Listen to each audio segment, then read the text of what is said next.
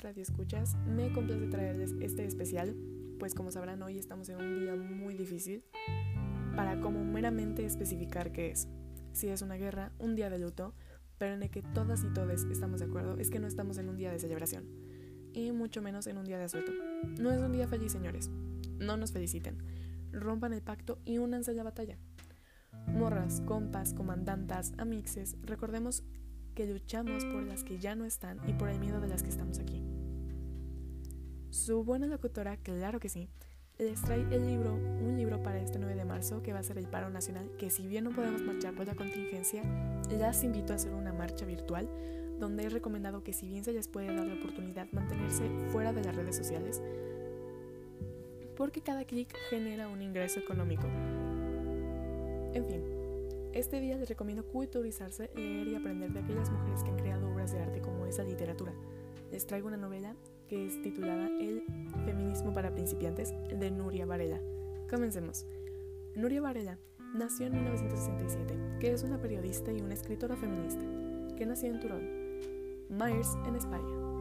que estudió en la Universidad de Complutense en Madrid de las Ciencias de la Información y posteriormente realizó un máster en los estudios interdisciplinarios de género y un máster en género y políticas de igualdad entre mujeres y hombres. Desde ese momento ha sido renombrada feminista y ha trabajado en una agencia de las noticias de la OTR, que también ha realizado publicaciones para el Meridian, Números Rojos, la Revista Europea de los Derechos Fundamentales, la Revista del 21 y el Contrapunto de América Latina, así como la Cadena del Ser. Sus libros más destacados dentro de la corriente feminista son El feminismo para principiantes y Vamos a ser reinas, La voz ignorada, Ana Orantes y El fin de la impunidad, que como tal este libro fue un libro muy significativo porque narra un caso de violencia de género que fue tan conmovedor para poder impactar a su país en general. Donde cabe aclarar que yo nada más haré un resumen sobre donde hasta abarca el capítulo 2, que es hasta la página 103, porque de ahí en fuera es un movimiento feminista en España y ya será tema para otras ocasiones si es de su interés. En el capítulo 1 vemos que es el feminismo, ¿qué es? La autora inicia el libro definiendo el feminismo y afirma que es una teoría práctica política articulada por mujeres tras analizar la realidad en la que viven, donde toman conciencia de las discriminaciones que sufren por la única razón de ser mujeres y deciden organizarse para acabar con ellas o para cambiar la sociedad y prosigue además una teoría política y una práctica social, donde la práctica y la reflexión feminista conllevan también una ética y una forma de estar en el mundo, donde la toma de la conciencia feminista cambia inevitablemente la vida de aquella mujer que se acercaba a él.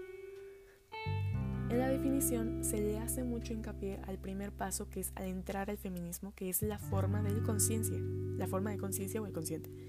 que es imposible solucionar este problema si antes no se le reconoce.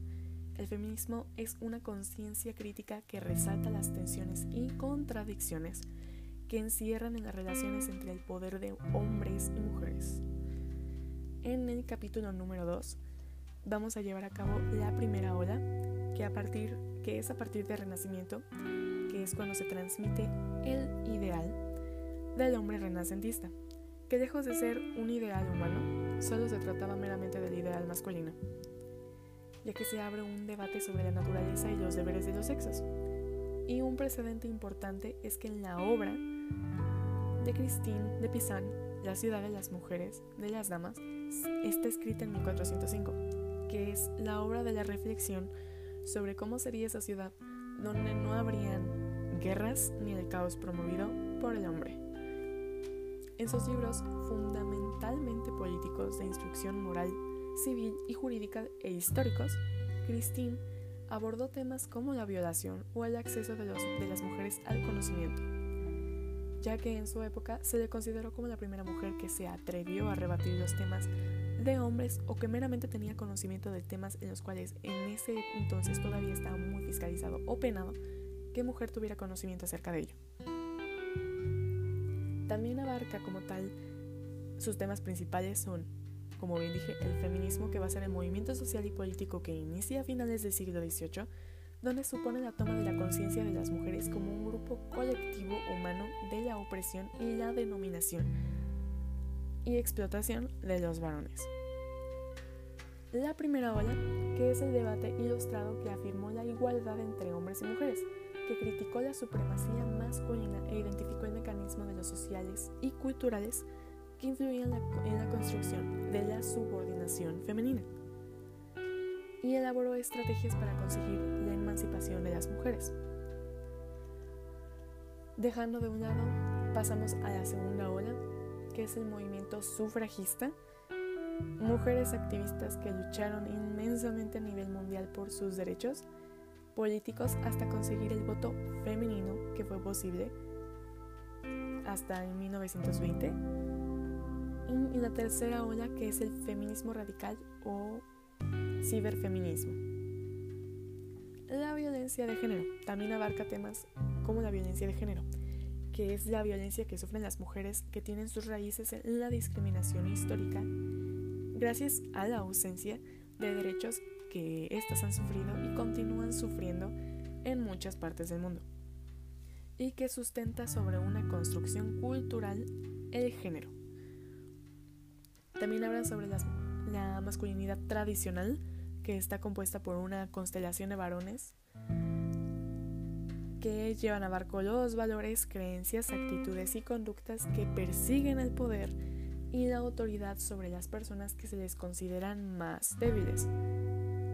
entre comillas específicamente, para conseguir esa dominación y las principales herramientas, las, las, perdonen, las principales herramientas que son la opresión, de la coacción y la violencia. También hablan como, también ponen abarco como tema principal los, los micromachismos, que no es un tema tan conocido en libros de feminismo, que son las pequeñas maniobras que realizan los varones cotidianamente para mantener su poder sobre las mujeres, que esto es muy chistoso, porque casi nunca se habla acerca de ellos, porque llegan a crear una nueva idea, una nueva idea en las mujeres, que es lo que básicamente se busca pero no se deja tanto... Es muy difícil de explicar porque aquella mujer que no quiere ver esa realidad deja pasando esos micromachismos normalizándolos como algo cotidiano, pero meramente se busca que quiten esa venda y entren en la realidad del cambio de pensamiento en el que se está forjando a la mujer vivir cotidianamente. También van por los, por los prejuicios tópicos eh, que al movimiento feminista lo han tratado de desprestigiar y fiscalizar. Al parecer comenzó como con el sufragismo, ya que eran mujeres burlándose de las mujeres, por supuesto, al abandono de los deberes domésticos, insultándolas con calificativos como marimachos, feas y mujeres insatisfechas sexualmente. Cabe aclarar el movimiento como ha tenido varios pues no sé ni cómo llamarlo, pero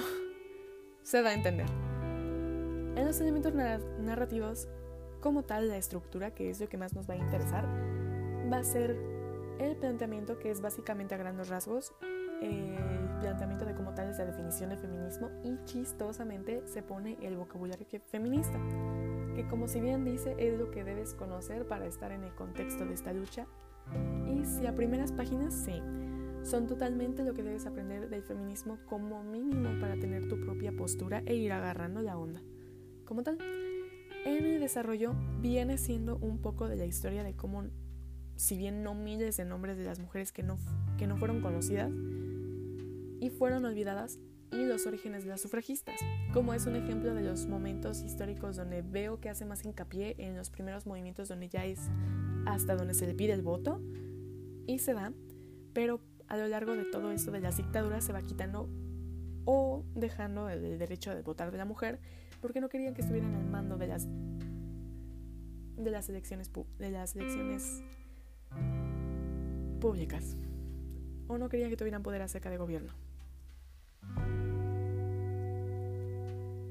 Y un sinfín de sucesos, pero como tal nos va informando del feminismo desde sus orígenes hasta la actualidad. En el desenlace como tal o como comenté va a ser tema para otro video ya que este libro nos da mucho de qué hablar. En el espacio es un tiempo, en el espacio tenemos el tiempo externo que fue publicado en el 2005 y en cuanto a tiempo interno fue el libro que abarca desde el siglo XVIII hasta la tercera ola de que es conocida como a grandes rasgos como el ciberfeminismo que comienza hasta 1993. Abarcamos un gran tiempo de estructurización acerca de cómo va creciendo o se va enfrentando el feminismo a diferentes sociedades. El narrador evidentemente va a ser un narrador de punto de vista externo como tercera persona y siendo un narrador de tipo observador. En cuanto a los personajes, hay millones, no me daría tiempo para una sola transmisión para mencionar, pues es remarcar la lucha de millones de mujeres a las que, como antes, no fueron mencionadas como los personajes principales que son en la historia conocidas como las olvidadas. Ay, cómo se nos va el tiempo volando. Ya casi no nos queda tiempo para el programa. Ay, tenía ganas de preguntar a la audiencia sobre sus libros sobre feminismo favoritos. Y de verdad me gustaría tener los comentarios a tope, llénenlos sin pena, a todo el límite que da, porque estoy pensando hacer no solo una sección para darles este espacio a todos esos libros que no conociéramos y a cada una de las mujeres que fueron olvidadas o conocidas como las olvidadas, ya que en este mes es donde queremos avivar esa llama de lo fuerte que pisan las mujeres y de que sus huellas no serán borradas sin importar el pasar de los años. Para mí este es un libro grandioso para recomendar a aquella niña que apenas está entrando en el feminismo y de verdad no tiene todavía una postura como tal. Pero, ojo, feministas nuevas, bienvenidas, las estábamos esperando. Y recuerden, estamos en un momento donde el silencio es traición